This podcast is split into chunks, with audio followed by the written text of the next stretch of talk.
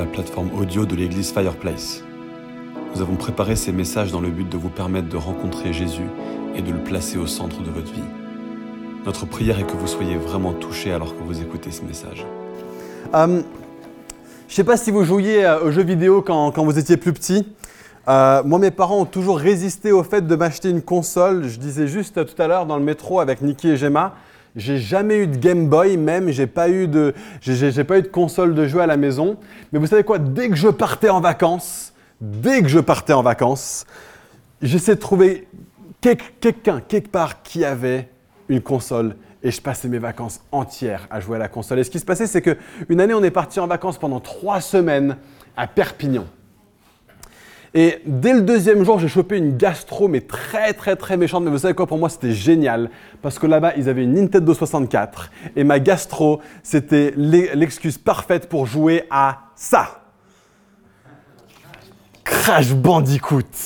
On va, on va, reconnaître qui sont ceux qui sont de la même génération euh, que, moi, selon que vous connaissez Crash Bandicoot ou pas. Et, euh, donc on a cet animal, on ne sait pas vraiment ce que c'est, une sorte de, sorte de dingo ou de, euh, de, chiens euh, sauvages, je sais pas quoi. Et puis donc Crash, il s'aventure dans toutes sortes d'univers. Et, partout où il est, il est accompagné par ce petit masque euh, qui s'appelle Aku Aku. Et ce qui se passait, c'est que Aku Aku est à côté de lui et puis il se, promène avec lui, le conseille parfois. Aku Aku apparaît en bas de l'écran, donne une petite, un petit indice de qu'est-ce qu'il faut faire, où est-ce qu'il faut aller maintenant. Il est à côté de lui et il l'aide. C'est un soutien pour lui. Mais de temps à autre, on tombe sur une caisse comme celle-là. Et dès que Crash Bandicoot tape dans cette caisse-là, le masque n'est plus à côté de lui, mais le masque vient sur lui. Et là, tout change. Il passe d'un Crash Bandicoot qui est quand même vincible, oui, à coup à coup il l'aide, mais quand même il, perd assez rapidement, il, il se fait battre assez facilement. Quand le masque vient sur lui, il devient invincible. Il devient instoppable. Et, Crash Bandicoot peut rentrer dans tous ses ennemis, dans tous ses adversaires, et il les a à chaque fois. Ce matin, j'ai envie de vous parler du aku aku de tout chrétien. Parce qu'il est tout le temps là. Il est tout le temps là, il est, il est tout le temps en nous, il est tout le temps avec nous. Jésus a fait cette promesse pour tous les croyants. Le Saint-Esprit est avec vous. Il est avec vous. Il n'y a pas un seul croyant qui a confessé que Jésus est sauveur sans que ce soit le Saint-Esprit qui a fait naître ça en eux. D'accord? Donc on, a tous le Saint-Esprit en nous. Mais ce matin, j'ai envie de parler de quelque chose de plus que ça. On va lire Actes chapitre 1, versets 4 à 8. Alors qu'ils se trouvaient en leur compagnie, Jésus leur recommanda de ne pas s'éloigner de Jérusalem, mais d'attendre ce que le Père avait promis. Il est en train de parler à ses disciples. Et cette phrase, elle est, elle est très vague quand même. Ah, attendez ce que le Père a promis. Et, toi, tu es là, tu te dis, mais moi, je connais mon Ancien Testament.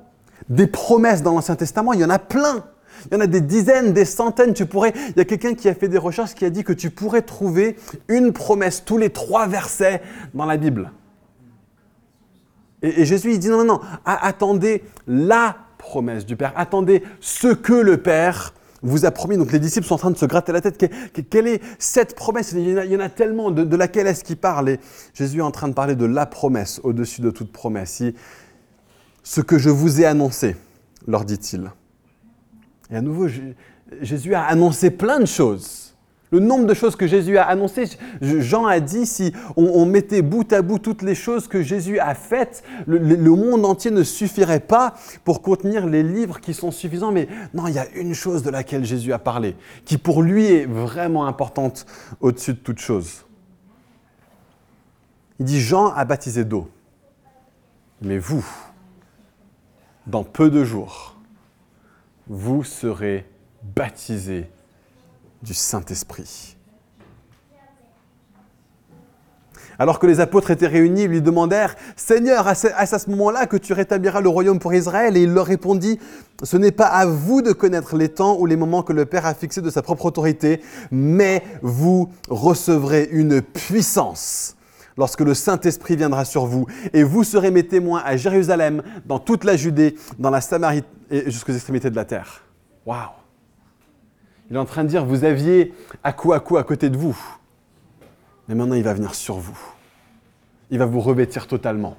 Il va vous baptiser de façon complète. Jean a baptisé d'eau, mais maintenant il y a un nouveau baptême qui vient. Alors pourquoi est-ce que c'est important? Première question à se poser. Est-ce que c'est vraiment si essentiel de parler de ça? On est dans une série qui s'appelle Fondation. L'idée, c'est qu'on pose les bases fondamentales de ce qu'on est supposé être en tant qu'Église. Vous allez me dire, mais Nathan, il y a plein d'églises dans Paris qui mettent pas l'accent là-dessus. Et puis, ils sont chrétiens aussi, et puis ils aiment Jésus aussi. Est-ce que, est que vraiment c'est si important que ça? Pourquoi est-ce qu'on devrait en faire un point fondamental? On doit en faire un point fondamental et voici pourquoi. On, ne peut pas s'en passer, on ne peut pas le voir comme une question secondaire. C'est important parce que par le passé, le peuple de Dieu était dirigé par la loi et par la parole écrite de Dieu. Et forcément, on est toujours soumis à la Bible. On, est un peuple de la parole. Dan l'a très bien prêché il y a de ça quelques dimanches. La Bible fait autorité en termes de vie et de foi pour nous et on ne bougera pas de cette fondation-là. On ne veut pas se nourrir de pain seulement, mais de toute parole qui vient de la bouche de Dieu. Voilà le type d'église qu'on veut être. Mais seulement voilà, par le passé, la parole de Dieu nous est venue à travers la loi et les prophètes. Et puis, à travers Jésus. Et puis Jésus a dit qu'il s'en allait et qu'il allait revenir vers nous à travers la personne du Saint-Esprit. Et c'est le Saint-Esprit qui va nous conduire dans toute la vérité. Voilà ce que Jésus a dit. Vous avez le verset derrière vous, je ne vais pas le lire, on n'a pas le temps de tout regarder en détail, mais ce qui se passe, c'est que le Saint-Esprit nous conduit plus profondément dans, la parole. Il le fait en nous ancrant plus profondément. Jésus, il, le fait en réveillant le, le cri de l'enfant adopté en nous qui crie Abba, Papa. Ce qui se passe, c'est que Dieu a placé son esprit en nous et ce Saint-Esprit fait que nous nous savons et nous nous sentons adoptés par Dieu. Et donc, alors qu'on aborde Dieu et, qu'on arrive à crier Tu es Dieu, le Saint-Esprit témoigne en nous Non, il est, plus que ça, c'est aussi ton Père. Il est ton Seigneur, mais quand, quand tu le vois, quand tu rentres en contact avec lui, il est Abba, Papa. Il est notre secours, il vient à notre aide. Quand on ne sait pas prier, il nous pousse à toujours mieux connaître la volonté de Dieu. Donc c'est important qu'on soit une église de l'esprit, parce que c'est par l'esprit que l'église en vient à connaître la vérité de Dieu. Donc l'esprit est un agent de la parole de Dieu, mais, mais plus encore, il n'est pas seulement là pour nous conduire à Dieu, il est lui-même Dieu. Le Saint-Esprit est Dieu lui-même. Alors que par le passé, on devait aller à un temple pour rencontrer Dieu, Jésus est venu dans la chair et a dit maintenant, toute la plénitude de Dieu demeure en moi. Et donc la façon d'être dans la présence de Dieu pendant le ministère de Jésus, c'était de passer du temps avec Jésus. Mais Jésus a dit, je, m'en vais et il vaut mieux pour vous que je m'en aille. Et Pierre, il dit, mais il vaut mieux pour moi que tu t'en ailles. Non, pas du tout. Mais c'était tellement bien d'être avec toi, Seigneur. Qu'est-ce que j'aimais ta, ta, présence. Et on était là les uns avec les autres. Et non, non, non, certainement tu ne t'en iras pas. Et, Jésus dit non, non, il vaut mieux pour vous que je m'en aille. Parce qu'avec Jésus, on pouvait avoir Dieu lui-même avec nous. Avec le Saint-Esprit, on peut avoir Dieu lui-même en nous. C'est une expérience toute nouvelle de la présence de Dieu. C'est une expérience toute nouvelle de, la présence de Dieu. Donc le, Saint-Esprit est l'agent de la parole de Dieu et il est l'agent de la présence de Dieu. Mais ça va plus loin que ça encore. Jésus a dit que lorsque le Saint-Esprit surviendra sur nous, c'est une puissance qui nous revêtira. le Saint-Esprit est venu pour accomplir la mission que Jésus nous donne. Il nous a demandé d'être ses témoins à Jérusalem, en Judée, dans la Samarie, jusqu'aux extrémités de la terre. Si on l'applique à nous, ça veut dire Paris, Île-de-France, la France et les extrémités de la terre. Il nous a appelés à témoigner de lui de façon exponentielle, de façon explosive. Et moi, je ne suis même pas capable de moi-même de parler de Jésus suffisamment puissamment pour conduire une seule personne à croire en lui. Je n'ai pas cette puissance en moi, je ne suis pas suffisant pour ça. Mes arguments sont trop faibles. Ma force de conviction n'est pas suffisante. Je suis trop intimidé. Mais une puissance surviendra sur nous quand le Saint-Esprit nous remplit. Guérir les malades par moi-même Non merci, je ne suis pas formé pour être médecin. Faire des miracles par moi-même je pense pas du tout. Non, non, non, je ne suis pas comme ça. Je ne suis pas quelqu'un qui, qui, a cette fibre-là. Je ne peux pas le faire de moi-même. J'ai besoin du Saint-Esprit. La, vie chrétienne et la mission chrétienne est mission impossible, sauf si tu es rempli du Saint-Esprit. Le Saint-Esprit est l'agent de la puissance de Dieu. Donc on, a ces trois P. Parole de Dieu, présence de Dieu, puissance de Dieu. Voilà pourquoi le Saint-Esprit est important. Et, et, on chercherait à être une église qui se prive de ça, qui se prive de, de l'agent par lequel nous recevons, comprenons, celui qui nous rappelle toute la vérité la parole de Dieu. On se, on se priverait de la présence même de Dieu. Alors que Moïse a dit, si toi tu ne viens pas avec nous, je ne bougerai pas. Et nous, on déciderait d'avoir une église qui s'en prive et on, on déciderait d'avoir une église qui cherche à vivre la mission de Dieu sans la puissance de Dieu. C'est suicidaire, c'est de la folie si on cherche à être une église comme ça. Le Saint-Esprit est essentiel. Il y a une autre façon d'exprimer en quoi le Saint-Esprit est essentiel pour nous, c'est qu'il euh, y a tellement de choses qui sont dites sur le Saint-Esprit dans, le Nouveau Testament qui sont aussi dites sur l'Église. Le, premier jour de l'histoire de l'Église est le même jour où les chrétiens ont été remplis du Saint-Esprit pour la première fois. Le jour de la Pentecôte est le jour zéro de l'histoire de l'Église le jour de la Pentecôte est le jour zéro du déversement du Saint-Esprit. Le Saint-Esprit nous conduit dans toute la vérité, on est appelé à être le peuple de la vérité. C'est par l'Esprit que les miracles s'opèrent et pourtant dans le Nouveau Testament, Jésus dit, vous allez faire des miracles. Il est clair dans les, Écritures que c'est le Saint-Esprit qui nous réconcilie au Père, Galates 4, verset 6, mais c'est aussi clair que c'est l'Église qui a le ministère de conduire le monde entier à être réconcilié avec le Père de, Corinthiens 5, 20. Le Saint-Esprit représente Jésus et sert ses projets. L'Église aussi représente Jésus et sert ses projets. Le Saint-Esprit fait naître en nous le fruit de la vie de Dieu et nous aussi nous sommes appelés à conduire les uns les autres à, avoir et à porter le fruit de Dieu en eux. Le Saint-Esprit parle de la part de Dieu et nous sommes aussi appelés à être ses ambassadeurs en tant qu'Église. Autrement dit, le Saint-Esprit est le partenaire privilégié et essentiel du croyant, sans lequel nous n'avons aucune chance d'être l'Église qu'il veut qu'on soit. Les, théologiens disent que nous vivons actuellement dans l'âge de l'Église et que cet âge de l'Église est simultanément l'âge de l'Esprit. Hein, il y avait un âge dans lequel l'esprit, le, le, peuple de Dieu était gouverné par la loi. Il y a un âge dans lequel le peuple de Dieu était gouverné par la présence de Jésus. Aujourd'hui, nous sommes à la fois simultanément dans l'âge de l'Église et l'âge de l'Esprit. Si nous voulons être l'Église que Dieu nous demande d'être, nous devons être une Église remplie de l'Esprit. On ne peut pas s'en priver. On ne peut pas s'en passer. C'est indispensable. Notre appel ce matin, c'est de décider une bonne fois pour toutes et de poser une résolution, de poser un drapeau dans le sol, de poser un piquet qui est là, qui est solide, qui ne bougera pas, qui décide et qui décrète que Fireplace sera une église de l'esprit, sinon rien. Parce que ce n'est pas seulement important, c'est fondamental. Ce n'est pas seulement bon, c'est essentiel. Qui est le Saint-Esprit? Je viens de vous dire, c'est important, mais, qui est-il? Il faut, qu'on creuse un petit peu plus. Alors, faisons simple, je l'ai déjà dit, le Saint-Esprit est Dieu. Il est Dieu. Il est la troisième personne de la Trinité. Ça, c'est quelque chose de, très, très important à comprendre. Le Saint-Esprit est une personne. Ce n'est pas une force. Hein, il, y a des témoins de Jéhovah qui enseignent que le, Saint-Esprit est, une force. Non, non, non, non. Jésus euh, utilise le, le, mot grec esprit, qui supposait être un mot neutre, et Jésus l'utilise au masculin. Pourquoi? Parce que c'est, il est une personne. Le Saint-Esprit n'est pas un ça, c'est un il. Il a une volonté. On peut l'offenser, on peut l'attrister, on peut le suivre, on peut marcher dans les pas de l'esprit.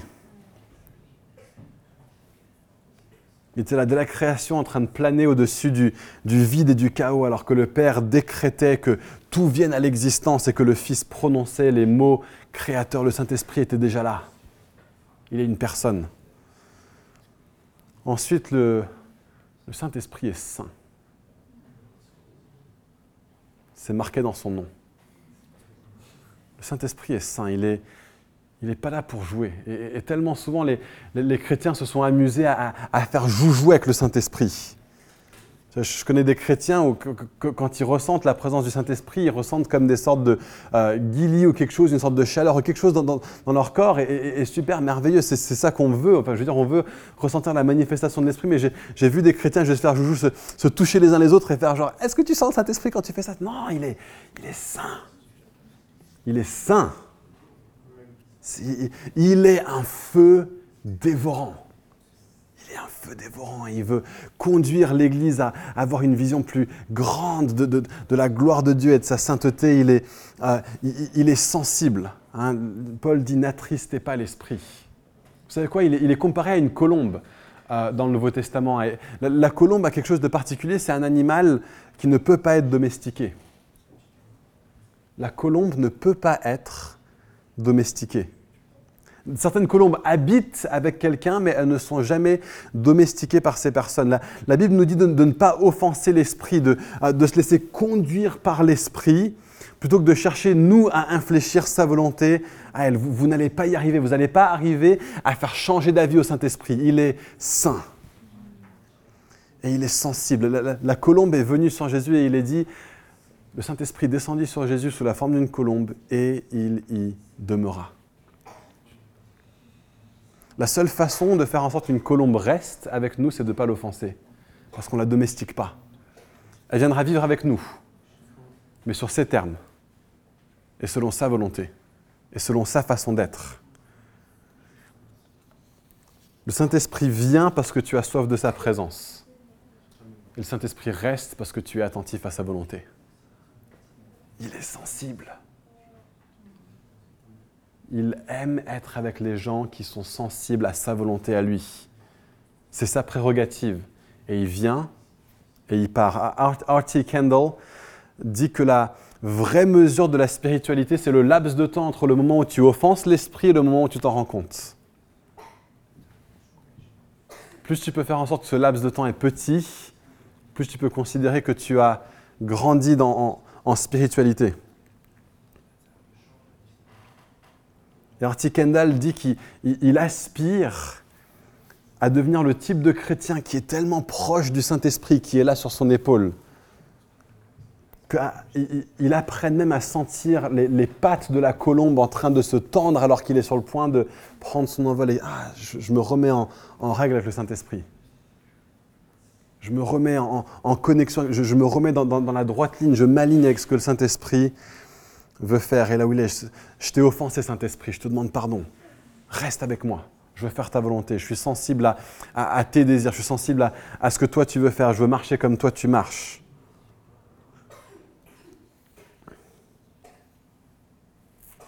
Je veux être proche de l'Esprit Saint. Il est appelé l'Esprit de communion et je veux communier avec l'Esprit de communion. Il veut être proche de moi encore plus que moi je veux être proche de lui ce qui se passe, c'est que le Saint-Esprit vient et il vient pour vivre une relation d'intimité et de proximité. L'œuvre première du Saint-Esprit, c'est pas ses dons, c'est pas, pas sa manifestation surnaturelle.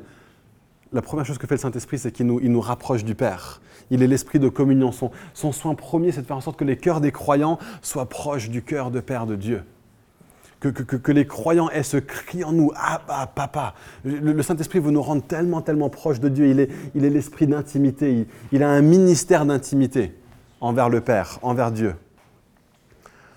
Le, but de l'esprit, c'est pas que tu sois attaché à l'esprit. Il est altruiste. Le but de l'esprit, c'est que tu sois attaché au Père.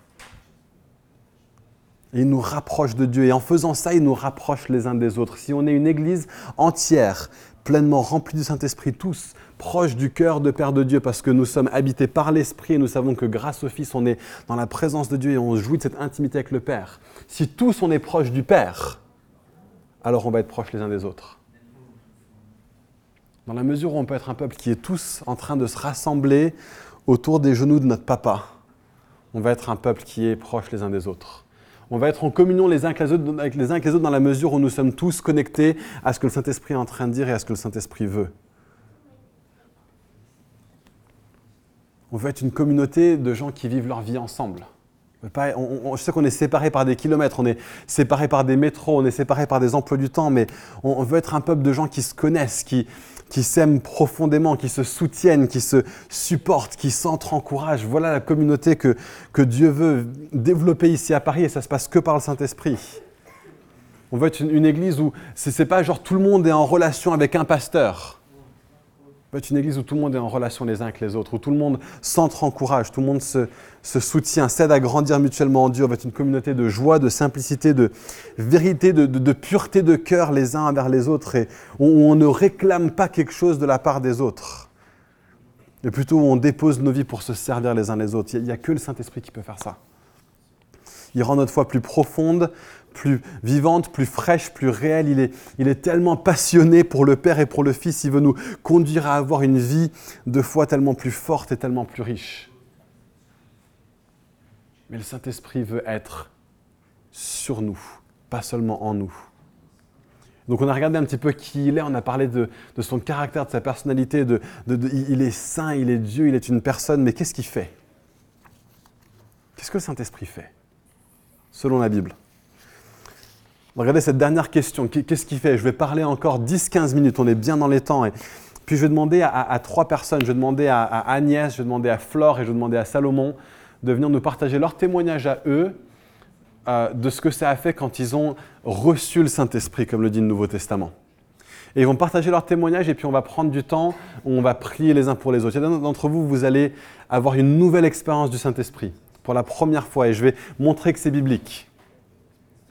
Il y en a d'entre vous, vous avez déjà reçu une expérience du Saint-Esprit une fois, mais ça ne suffit pas. Ça ne suffit pas, il vous le faut toujours, toujours, toujours, et on va, regarder ça, mais voilà les choses que le Saint-Esprit fait principalement. Je vais en mentionner quatre et après je, vais me focaliser sur une seule des quatre. Il nous conduit à Dieu.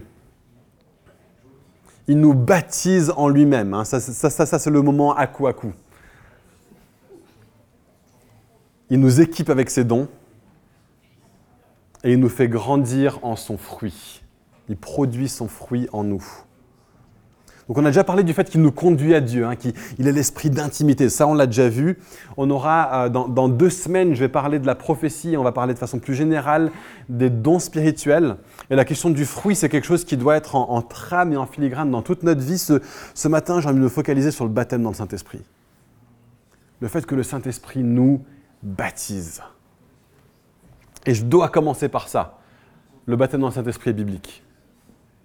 Il y a des églises qui enseignent le contraire, mais le, baptême dans le Saint-Esprit est biblique. On, va le regarder texte à l'appui. Alors oui, tous les croyants ont le Saint-Esprit en eux. Tous les chrétiens ont le Saint-Esprit en eux. Tous. Il n'y a pas de première classe et de seconde classe de chrétiens. D'accord?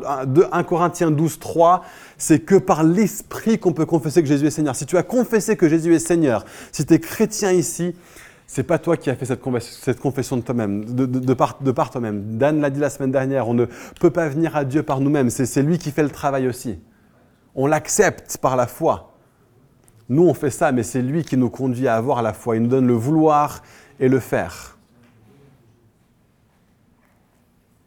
Donc tous ceux qui sont nés de Dieu le sont grâce au Saint-Esprit. La question à se poser, c'est est-ce qu'il y a plus? Est-ce qu'il y a plus? Est-ce qu'il y, a une seconde expérience au-delà de la conversion? Ce serait faux de dire qu'il n'y a rien de plus. Alors que certains croyants le disent, oui, on a tous le Saint-Esprit en nous, mais il y a une expérience plus forte de, Jésus. Jésus, après son baptême, reçoit le Saint-Esprit sur lui. Et on veut être des croyants, euh, non seulement qui savent intérieurement que le Saint-Esprit est en eux. On ne veut pas être crash bandicoot avec Aku à côté de nous. On veut être des chrétiens de qui les autres peuvent témoigner que le Saint-Esprit repose sur nous. Hein, quand vous êtes fait baptiser, pour ceux d'entre vous qui sont baptisés, vous êtes ressortis de l'eau et c'était évident que vous aviez été dans de l'eau. Pas pour vous.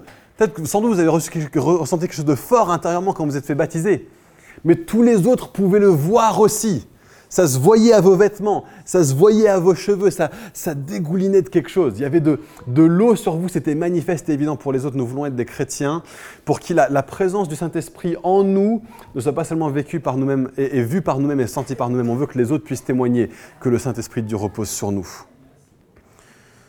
On veut être des croyants qui pourront témoigner de façon manifeste que nous sommes recouverts, saturés par, absolument recouverts par le Saint-Esprit de Dieu. Donc voici la preuve biblique. J'en ai trois. Acte 8, versets 14 à 17. Les apôtres qui étaient à Jérusalem apprirent que les habitants de Samarie avaient fait bon accueil à la parole de Dieu. Et ils leur envoyèrent Pierre et Jean. Alors on a ici des croyants, d'accord? Ils ont fait bon accueil à la parole de Dieu. Et Pierre et Jean euh, descendirent et prièrent pour eux, afin qu'ils reçoivent le Saint-Esprit. En effet, ils n'étaient encore descendus sur aucun d'eux. Ils avaient seulement été baptisés au nom du Seigneur Jésus. Alors peut-être que vous pouvez dire, oui, ils ont fait bon accueil à la parole de Dieu, mais ils n'étaient pas encore convertis. Si, ils étaient convertis. Ils ont été baptisés. Ils étaient tellement convertis qu'ils ont accepté de se faire plonger dans de l'eau pour manifester qu'ils sont morts en Christ et vivants en Christ. C'était des vrais convertis, des vrais chrétiens. Mais Pierre et Jean viennent quand même et ils disent, il vous faut quelque chose de plus. Il y a cette expérience glorieuse de la mort à la vie que vous venez de vivre. Mais il y a plus encore. Et ils viennent et ils posent les mains sur eux et ils reçurent le Saint-Esprit. Amen. Le baptême dans le Saint-Esprit est biblique. Acte 9, verset 17. Ananias partit. Une fois entré dans la maison, il posa les mains sur Saul. Voici ce qui se passe. Ananias est un disciple de Jésus. Euh, il croit en Jésus. Il entend parler du fait que Saul, qui était un persécuteur de, l'Église, vient de se convertir. C'est Dieu lui-même qui a dit à Saul. Il dit, mais Seigneur, j'ai entendu parler de la, la réputation de ce Saul. Et Dieu lui dit, non, ne t'inquiète pas, c'est un instrument que j'ai levé. Dieu est en train de dire à Ananias, tu n'as aucun souci à te faire. Paul est déjà croyant. Mais Ananias vient, il rentre et il dit, Saul, mon frère. Il l'appelle son frère, c'est quelqu'un qui est déjà en Christ, il est déjà converti et il dit, le Seigneur, le Jésus qui t'est apparu sur le chemin par lequel tu venais, m'a envoyé pour deux choses. Pour que tu recouvres la vue, un, et pour que tu sois rempli du Saint-Esprit, deux. Le baptême dans le Saint-Esprit est biblique. Acte 19, versets 1 à 6. Pendant qu'Apollos était à Corinthe, Paul arriva à Éphèse. Et après avoir traversé les hautes provinces de l'Asie, il rencontra quelques disciples à Éphèse et il leur dit Avez-vous reçu le baptême dans le Saint-Esprit? Avez-vous reçu le Saint-Esprit lorsque vous avez cru? Alors rien que cette question, ça devrait nous mettre à la puce à l'oreille, qu'on peut croire sans avoir reçu le Saint-Esprit, qu'on l'a en nous mais qu'on n'est pas revêtu de l'Esprit. Alors il y en a qui vont dire oui, mais en fait, il est en train de vérifier est-ce qu'ils sont vraiment chrétiens ou pas? Parce qu'on lit le reste de l'histoire et ils lui disent bah, on n'a même pas entendu parler d'un Saint-Esprit. Et là, Paul, il se dit ah ouais, là, il y a un sévère problème. Donc il leur dit mais quel baptême avez-vous reçu? Et ils répondent bah, le baptême de Jean. Alors Paul dit mais Jean a baptisé du baptême de repentance en disant au peuple de croire en celui qui venait après lui, c'est-à-dire le Messie. Ah, donc en fait, ils n'étaient pas vraiment chrétiens. Normal qu'ils aient pas reçu le Saint-Esprit. Sauf que voilà, sur ces paroles, ils furent baptisés au nom du Seigneur Jésus. Ils se convertissent. Paul les baptise. Et après les avoir baptisés, il pose les mains sur eux. Le Saint-Esprit vint sur eux et ils se mirent à parler en langue et à prophétiser. On a cette même expérience dans la maison de Corneille. Alors que Pierre est en train de prêcher, euh, euh, dans, la maison de Corneille, ils sont là et, Corneille et sa famille entendent la parole de Dieu, en font bon accueil. Le Saint-Esprit tombe sur eux. Et pour eux, c'était simultané. Conversion, baptême dans l'Esprit au même moment. Il n'y a pas de règle avec Dieu. Mais il y a plus que juste la conversion. Et ça, c'est clair. Et ce qui se passe, c'est qu'ils sont baptisés dans l'Esprit. Et comment ils le savent? Ils le savent parce qu'ils font deux choses il parle en langue et il prophétise. Et donc il est abondamment clair que le Saint-Esprit est une expérience différente, séparée de la conversion. Et donc deuxième chose, le baptême dans le Saint-Esprit active les dons du Saint-Esprit. Il y a une question qui va se poser, c'est est-ce que si tu es baptisé dans le Saint-Esprit, tu vas nécessairement parler en langue? J'ai pas l'impression qu'on puisse aller jusque-là bibliquement. Je ne pense pas que ce soit biblique. Je pense que c'est une manifestation normale, naturelle, fréquente pour quelqu'un qui est baptisé dans l'Esprit. C'est quelque chose auquel tout le monde devrait aspirer. Je crois même que tout chrétien baptisé dans le Saint-Esprit pourrait prier en langue. Mais pas tous ne sont rentrés là-dedans. Et pour moi, ce n'est pas une preuve que tu n'es pas baptisé dans l'Esprit. D'accord? Euh, Alors pourquoi est-ce qu'on voit dans Acte 11 et dans Acte 19 ces deux dons qui sont manifestés? Le parler en langue et la prophétie. Ce qui se passe, c'est que tu te sens tellement proche de Dieu. Et, tu te sens tellement mais, mais, mais, fou d'amour pour Dieu que tu ne trouves pas les mots pour exprimer combien tu trouves que Dieu est beau, que Dieu est grand. Tu n'as pas les mots pour exprimer ce qui se passe dans ton cœur. Et la chose la plus naturelle, elle n'est pas obligatoire, mais la chose la plus naturelle, c'est d'exprimer ça par une langue nouvelle. D'exprimer ça par un langage qui vient du ciel, qui vient de Dieu, qui vient de l'Esprit, qui suscite en nous un langage là où nos mots français ou anglais faillissent il y a Dieu qui vient à la place, Et on commence à, parler dans, des langages qui sont nouveaux, c'est des langages de, louange. Le, fait, est que le, parler en langue, euh, c'est pas pareil que la prophétie. On va parler de la prophétie dans un instant, mais le parler en langue, Paul dit celui qui parle en langue s'adresse à Dieu. C'est un langage de prière, c'est un langage de louange. Il est là pour. Euh, euh, Paul dit nous ne savons pas comment prier, mais le Saint-Esprit vient à notre aide. C'est ça le but du don des langues. Ce n'est pas, pas, pour, pas pour faire le, grand super spirituel à l'Église.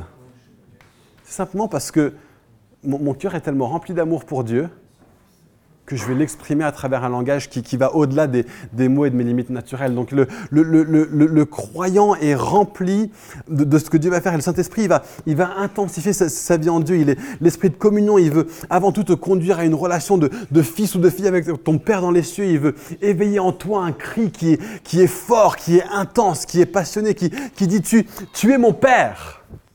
Tu es mon Père.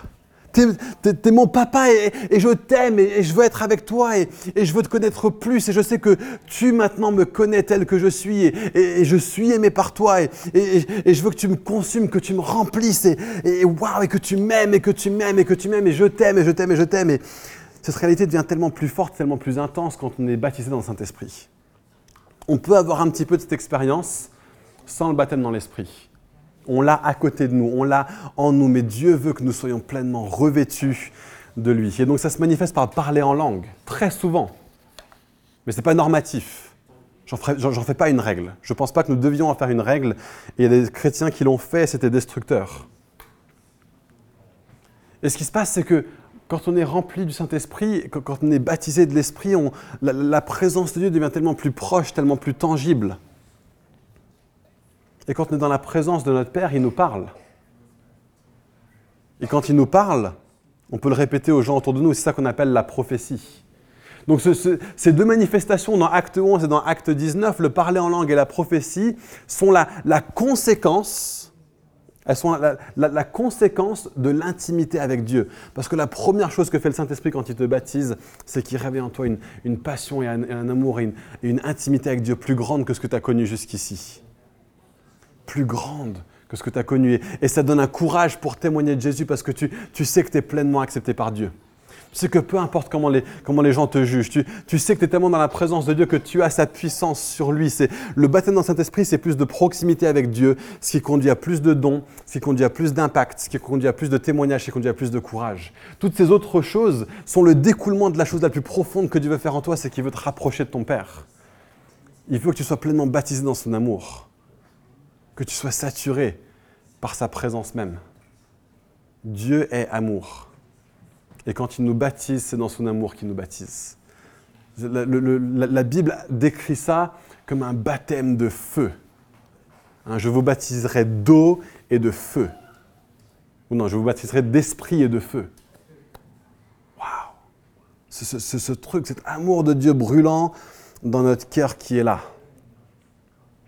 Donc la manifestation peut être diverse. Hein. On a quand même ce, témoignage assez consistant des langues et de la prophétie, mais il y a quand même une diversité là-dedans.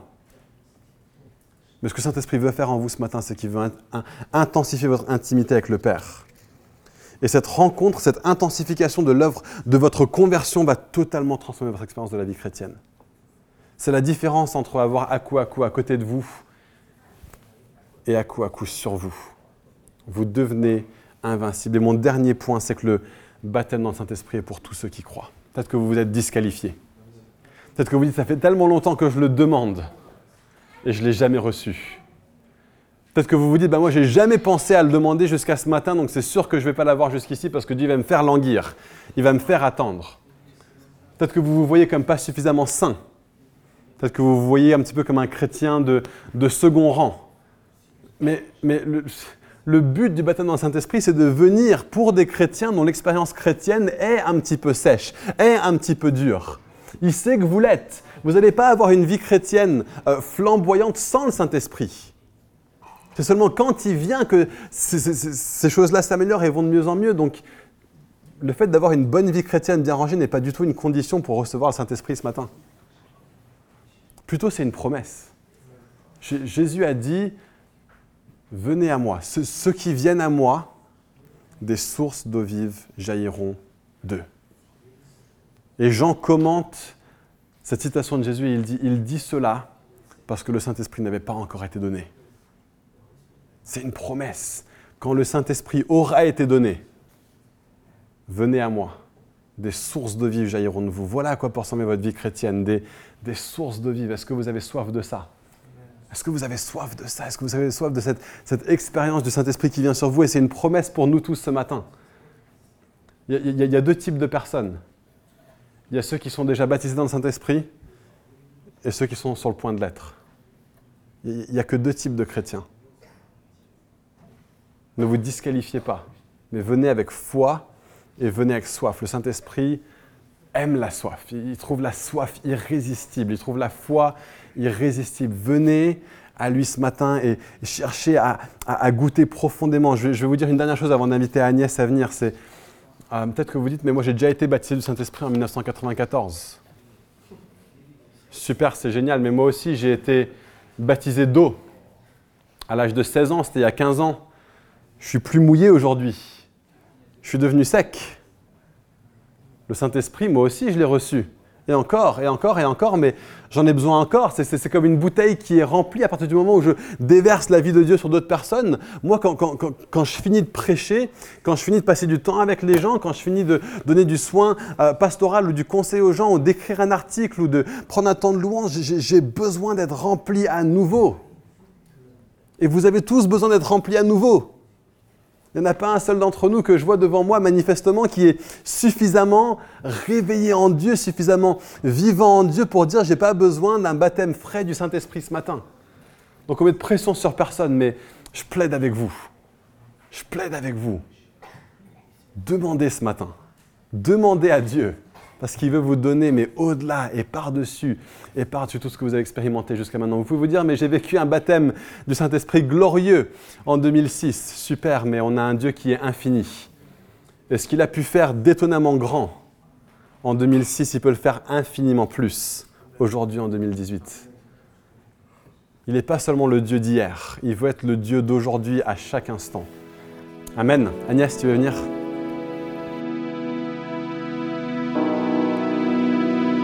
Merci d'avoir écouté ce message enregistré à l'église Fireplace à Paris. Si vous souhaitez avoir plus d'informations sur nous et nos activités, rejoignez-nous les dimanches matins à 10h30 au 78 rue de Sèvres. Ou bien connectez-vous sur notre page Facebook ou sur notre site web églisefireplace.com.